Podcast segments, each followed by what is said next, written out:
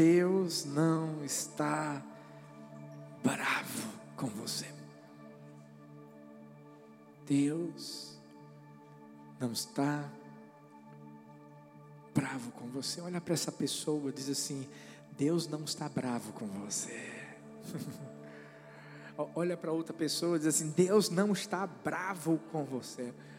É. Talvez sua esposa está. Talvez seus pais estão. Mas Deus não.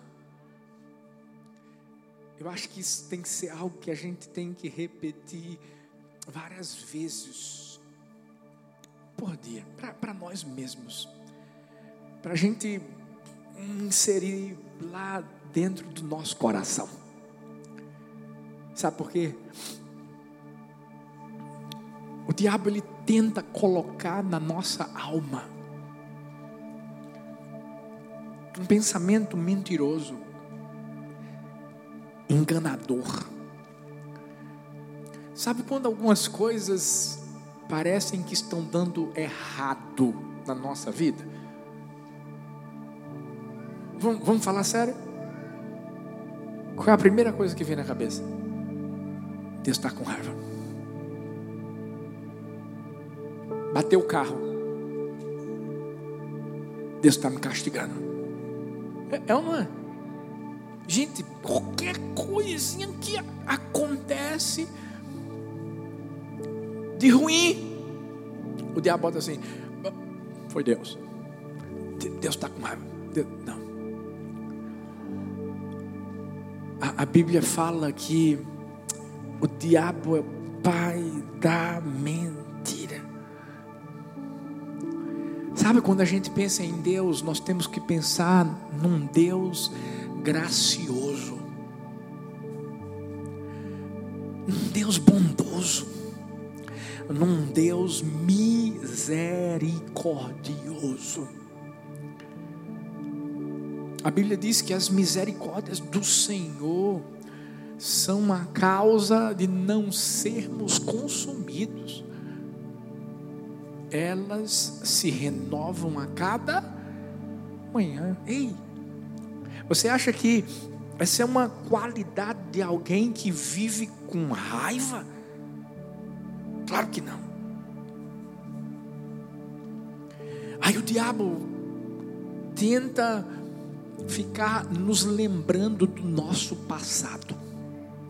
Tem gente que até hoje pede perdão a Deus por algo que fez há 15 anos. Estou mentindo? Não. A pessoa já, já se arrependeu, a pessoa já está vivendo uma nova vida. E o diabo está lá dizendo assim: Eu me lembro eu me lembro do que você fez. Ei, vou repetir: Deus não está bravo com você. Ele não está. Porque se Ele estivesse, ei, Jesus não teria vindo ao mundo.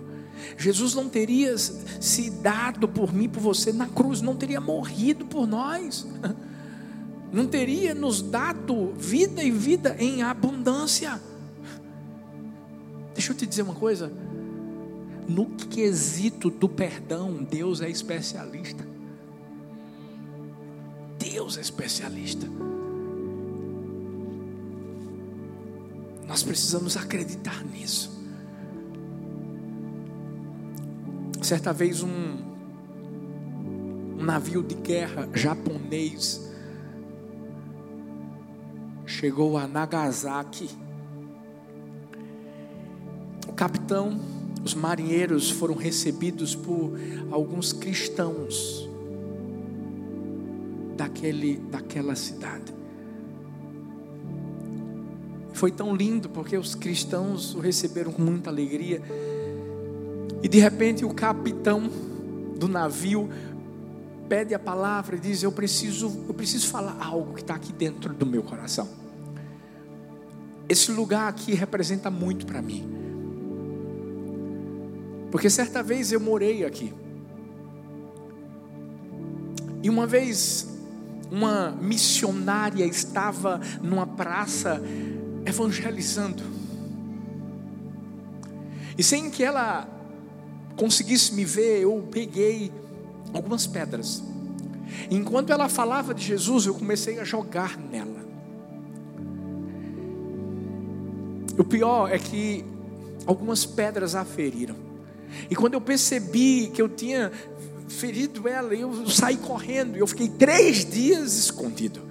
Porque eu pensei, meu Deus, agora vamos prender. Mas sabe quais foram as notícias que eu recebi? Que aquela mulher queria me encontrar para dizer que me perdoava. E foi isso que fez com que eu procurasse Deus. Hoje eu sou um cristão, porque aquela missionária me ensinou sobre o perdão. Ei, é isso que Deus faz comigo, com você. Deixa eu te dizer de novo: Deus não está com raiva de você. Tem muita gente que está dizendo a pandemia é a ira de Deus. Pelo amor de Deus, gente, para de falar besteira.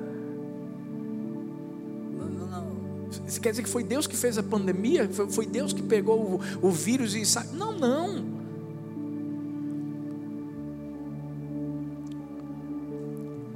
A gente fica olhando para as situações que a gente vive no mundo.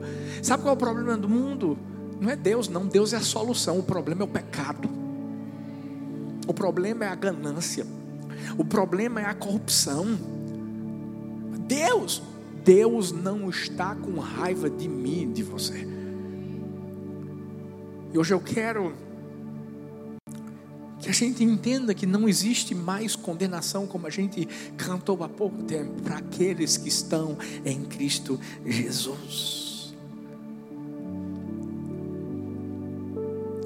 Não fica pensando diferente daquilo que Deus pensa. John Bloom disse: quando as suas percepções te dizem alguma coisa diferente das promessas de Deus, Sempre acredite nas promessas de Deus e não nas suas percepções, não nos seus pensamentos, não naquilo que o diabo está tentando colocar na sua alma. Talvez você chegou hoje aqui se sentindo angustiado, aprisionado e dizendo assim: Deus está com raiva de mim, mas Ele não está. Eu quero mostrar três verdades a respeito dessa afirmação. A primeira é: pecou, a misericórdia é maior. A própria palavra do Senhor diz que não existe ninguém no mundo que não tenha pecado, que seja perfeito. E por isso que a Bíblia traz uma direção muito precisa para quem erra. Qual é? Provérbios 28, 13 o que encobre as suas transgressões nunca prosperará, mas o que as confessa e deixa alcançará misericórdia. Qual o segredo para a gente alcançar a misericórdia de Deus? Confissão. É confessar o pecado. Você sabe o que é pior do que pecar? É encobrir a transgressão é permanecer no erro. Isso é pior do que pecar. E quando a gente entende que, graças à misericórdia de Deus derramada sobre nossa vida, que se renova todos os dias, nós fomos reconciliados com Deus. O diabo tentou nos afastar de Deus, Jesus, através do seu sacrifício, nos trouxe novamente para perto. Nós temos que acreditar que Deus é rico em misericórdia. Hum. Salmos 30, versículo 5 diz: Porque a sua ira não passa de um instante, mas o seu favor é por toda a vida. Ou no seu favor existe uma tradução que diz: Está a vida. É claro que qualquer um de nós, se pecarmos, lá dentro do nosso coração a gente tem o Espírito Santo e a gente vai ficar entristecido. Mas a gente não pode permanecer na tristeza quando nós confessamos o pecado, deixamos o pecado de lado, alcançamos a misericórdia do Senhor. A alegria do Senhor tem que penetrar no nosso coração pela certeza de que nós já fomos perdoados. Tem gente que pensa que Deus fica pescando no mar do esquecimento os nossos pecados. Aí pega um e diz assim: peguei, viu? Daqui a pouco a gente conversa. Não. Isso às vezes acontece entre nós, seres humanos, numa DR. É ou não é? O esposo vai lá, pesca e diz: Mas você lembra quando, na maioria das vezes que eu, Talita, a gente está aconselhando casais, e que existe esse momento em que a pessoa, não, pastor, mas você não sabe, ela fez isso, isso, isso e aquilo outro. Aí eu pergunto, faz quanto tempo? Não, só uns 20 anos. Filhos, Deus não fica pescando no mar do esquecimento o nosso passado, porque a Bíblia diz que é Ele mesmo que joga lá e que não quer mais saber. Quem faz isso é o diabo. Para dizer o que? Deus está bravo com você. Não acredita na mentira do diabo. Não deixa esse sentimento maligno dominar a sua vida. Acredite na misericórdia do Senhor. Olha o que Spurgeon disse. A misericórdia de Deus é tão grande que é mais fácil, meu Deus, escoar a água do mar, privar o sol da luz, ou tornar o universo estreito, do que diminuir a grande misericórdia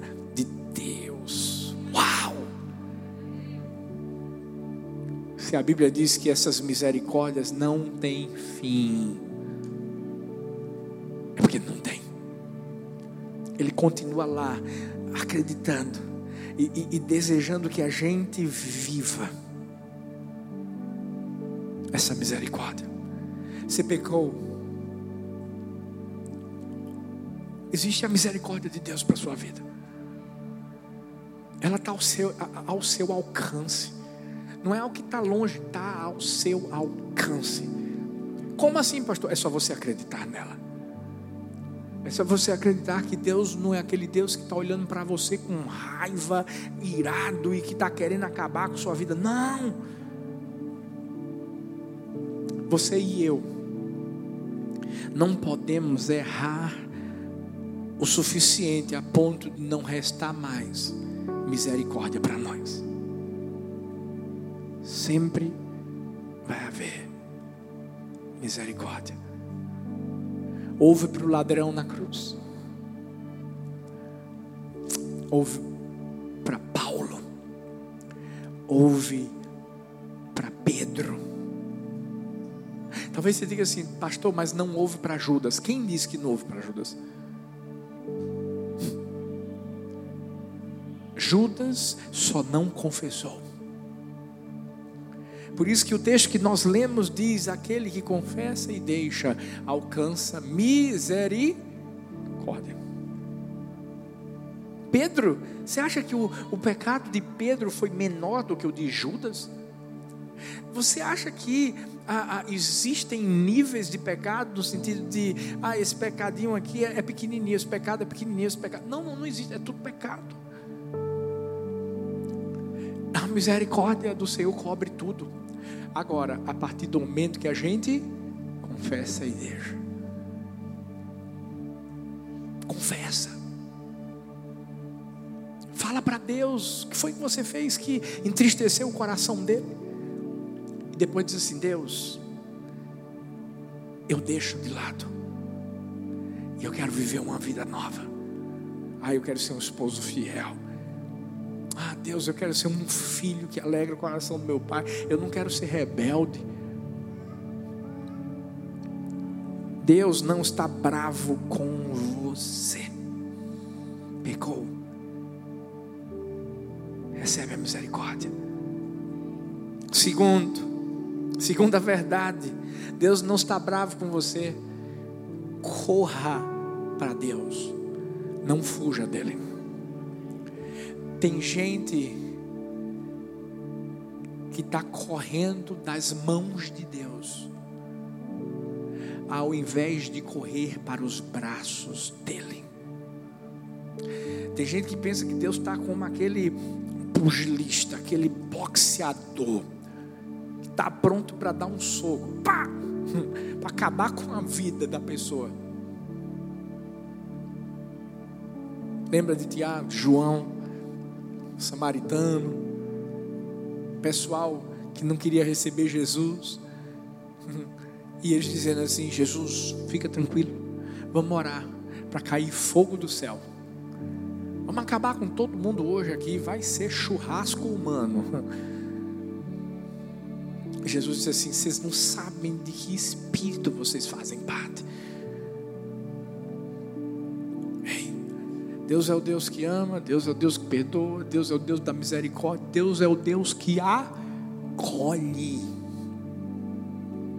Provérbios 18, versículo 10 diz: O nome do Senhor é uma torre forte os justos correm para ela e ficam seguros. Mas o que é que o diabo tenta fazer? Tenta colocar o medo, e o medo é que se torna essa parede de separação. Deus não diz, fujam de mim. Deus diz, venham a mim. Vinde a mim, todos vós que estáis cansados, sobrecarregados, e eu vos aliviarei. Deus não é o Deus que nos escanteia. Deus é o Deus que nos aproxima. João 12, 32 diz que Ele atraiu a mim e a você para o corpo dele. Lá na cruz, Ele pegou o meu pecado, o seu pecado. Éramos nós, os nossos erros, as nossas falhas. Ele tinha tudo para simplesmente não ir à cruz, tinha tudo para simplesmente nos deixar de lado. Mas a Bíblia diz que Ele nos viu e nós estávamos mortos em nossos delitos e pecados. O que foi que Ele fez? Escanteou? Não, Ele puxou para perto para nos salvar para nos libertar. Deus não está bravo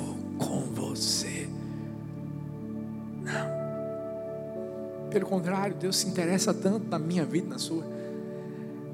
Catherine Kuhlman disse: Hoje Jesus está pronto para ouvir o seu clamor e responder a oração por você. Ele está interessado em todos os detalhes da sua vida. Ele te conhece melhor do que você mesmo. Pastor, mas eu errei. Ah, pastor, mas a situação está difícil. Ah, pastor, mas. Sabe, quando tudo isso acontecer, se aproxima de Deus. Não se afaste de Deus. Judas se afastou. Olha o que aconteceu com ele. Quanto mais fizermos como aquela coça que anseia pelas correntes das águas. A Bíblia diz que essa coça ela, ela, ela, ela tem tanta sede que ela, quando caminha, se você filmar em câmera lenta, você vai ver que é como se ela estivesse voando porque o anseio dela é grande. A nossa alma tem que ansiar por Deus, a nossa vida tem que desejar a presença dEle. Deixa eu te dizer uma coisa: sem a presença de Deus não existe vida. Não existe. E é por isso que a gente tem que correr para Deus em todo e qualquer instante. Certa vez, duas esposas de, de pastor estavam sentadas, conversando estavam remendando as calças dos seus esposos. Uma das esposas disse assim: Olha, pobre do João, Ele me procurou para dizer que ele não aguenta mais ser pastor. Sabe? A luta está grande demais. São muitos desafios, é muita gente para cuidar. E ele está dizendo que ele vai desistir. A outra esposa de pastor disse assim: Uau, que pena. O meu marido, pelo contrário, tem dito que Deus está fazendo algo tão lindo, mesmo com as dificuldades que existem. E ele crê que esse vai ser o melhor tempo da igreja, que as coisas vão mudar, que a bênção do Senhor vai alcançar a nossa vida. De repente, as duas ficaram caladas. Uma estava costurando a parte de trás da calça, e a outra estava costurando os, os joelhos da calça. Tudo depende para onde eu vou. Quando as coisas não saírem como eu queria que saísse. Eu vou para Deus? Ou eu simplesmente vou me sentar, vou me entregar e vou dizer assim: agora não tem mais jeito. Ei, Deus não está bravo com você. Para de correr dele, para de fugir dele. Corre para ele. Corre para ele. Sabe, se eu pudesse dar um conselho hoje,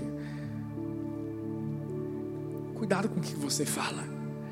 Porque o que a gente fala pode nos afastar muito de Deus. O diabo pode pegar isso e pode fazer com que a gente se afaste, que a gente não fique juntinho de Deus cuidado. Fala assim para o seu irmão, faz assim, ó. O outro, o outro, assim, faz assim. Vou te dizer uma coisa. Sabe qual é a melhor forma de a gente correr para Deus? É no silêncio. É no, é no silêncio. É no silêncio. A Bíblia fala que Ana foi para o templo, mas ela falava que não dava para ouvir nada. E o profeta ali olhou e isso incomodou ele, porque ele não entendia o que estava sendo falado e acabou julgando ela. Silêncio. Se colocar diante de Deus. Algumas vezes eu faço isso. Eu boto uma música. E eu fico só calado.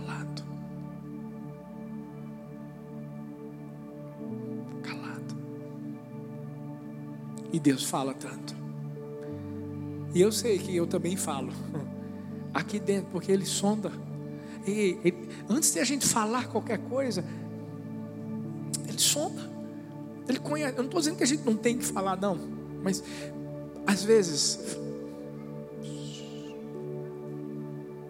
Se aproxima dele no silêncio. Porque, porque se você falar, a, a, Bíblia diz que o coração fala, a boca fala do coração está cheio. Às vezes o diabo pode colocar um bocado de coisa no seu coração e você vai, vai murmurar, vai reclamar, vai. Daqui a pouco, ao invés de você se aproximar, você vai se distanciar. Deus não está bravo com você. Não está. Para de fugir dele corre para Ele. Para concluir, Deus não está bravo com você. Se sinta à vontade. Ele é o seu Pai. Ele é o seu Pai.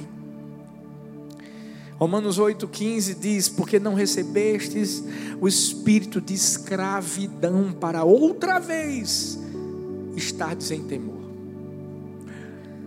mas recebestes o espírito de adoção de filhos, pelo qual clamamos, Abba, Pai. Escuta, o diabo tenta colocar medo.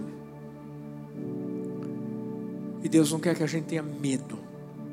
A gente quer que a gente o tema, o considere. e o reconheça como pai. Quando você vai na casa do seu pai, eu fui ontem na casa do meu pai. Quando eu chego lá, eu não digo assim, pai, eu posso entrar? Não. Eu não digo assim para meu pai assim, pai, eu posso sentar aqui no sofá? Eu não chego na geladeira e abro e peço, eu posso pegar isso aqui? Não. Sabe por quê? É o meu pai. Eu me sinto à vontade. Eu me sinto à vontade. Eu chego lá, eu, eu, eu, eu já tirei o sapato, já sentei no sofá, já botei o pé na, na, na à vontade, já liguei a TV. E ainda digo assim: vai sair que horas a comida? Aí algumas pessoas dizem assim: não, pastor, que loucura, com Deus não pode ser assim. Escuta, é o seu pai.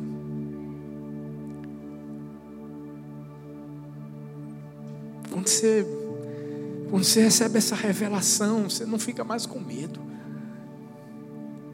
Você sabe que o pai pode até disciplinar, porque disciplina, é ou não é? Mas espera aí, ele vai estar bravo, ele vai odiar. Não. Olha o que Lucas 11, versículo 11 diz. Qual pai entre vocês, se o filho lhe pedir um peixe, em lugar disso lhe dará uma cobra? Ou se pedir um ovo, lhe dará um escorpião? Se vocês, apesar de serem maus, sabem dar coisas boas aos seus filhos, quanto mais o Pai que está no céu dará o Espírito Santo a quem Esse Pai que a gente tem é bom demais. Talvez você diga assim, ah, mas ele talvez não tenha paciência comigo. Uma mulher chamada Anne Frank, uma menina judia, durante a Segunda Guerra Mundial, teve que se esconder dos nazistas ficou dois anos em um sótão. E vê que coisa interessante. Talvez você já tenha ouvido falar o diário de Anne Frank.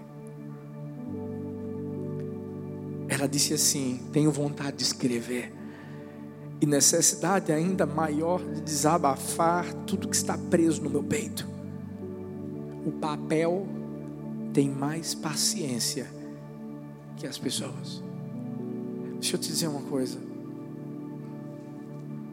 Deus tem mais paciência do que as pessoas, do que o papel, do que qualquer outra coisa. Deus simplesmente está lá para nos ouvir. R.C. Sproul disse: Jesus nos deu o privilégio incomparável de chamar Deus de Pai. Vamos, vamos, vamos fazer um, um teste aqui. Fecha seus olhos e diz assim: Pai, mais forte, Pai, mais uma vez, Pai. Escuta, se você não conseguiu falar Pai, porque talvez o diabo colocou essa mentira dentro do seu coração. Ah, ele não é o seu pai. Ele não cuida, ele está bravo com você. Hoje é o dia de Deus mudar essa sua mentalidade. É de entender, Ele é o seu pai. Ah, mas pastor, as coisas estão difíceis para mim. Ele continua sendo seu pai. Ah, parece que eu estou sozinho. Ei, ei, ei, parece, mas ele continua sendo seu pai. Certa vez, um, um, um garotinho estava viajando sozinho num trem, um dia quente. Os passageiros estavam bem desconfortáveis por causa disso. Estavam passando pelo deserto do Arizona, nos Estados Unidos, é muito quente. Uma senhora estava sentada ao lado dele e fez a seguinte pergunta: Você não está cansado de viajar tanto, meu filho? Garoto sorriu e disse: Estou um pouco cansado, mas não tem problema não. Meu pai vai estar me esperando quando eu chegar em Los Angeles. Talvez na nossa vida existam dias quentes. Parece que situações que são mais longas do que as outras. Que a gente está dizendo assim, meu Deus, passa logo. Mas o nosso Pai vai estar tá sempre esperando, vai estar tá sempre lá, vai estar tá sempre dizendo: Eu estou aqui, meu filho, eu estou aqui, minha filha. Olha para a pessoa linda que está perto de você e diz assim: Deus não está bravo com você. Olha para a outra e diz assim: Deus não está bravo com você. Ainda que você peque, vai ter misericórdia. Para de correr dele. Corre para ele. E fica à vontade. Porque você está na casa do seu pai porque Ele te ama, porque Ele deseja o melhor para você. Fique em pé no seu lugar.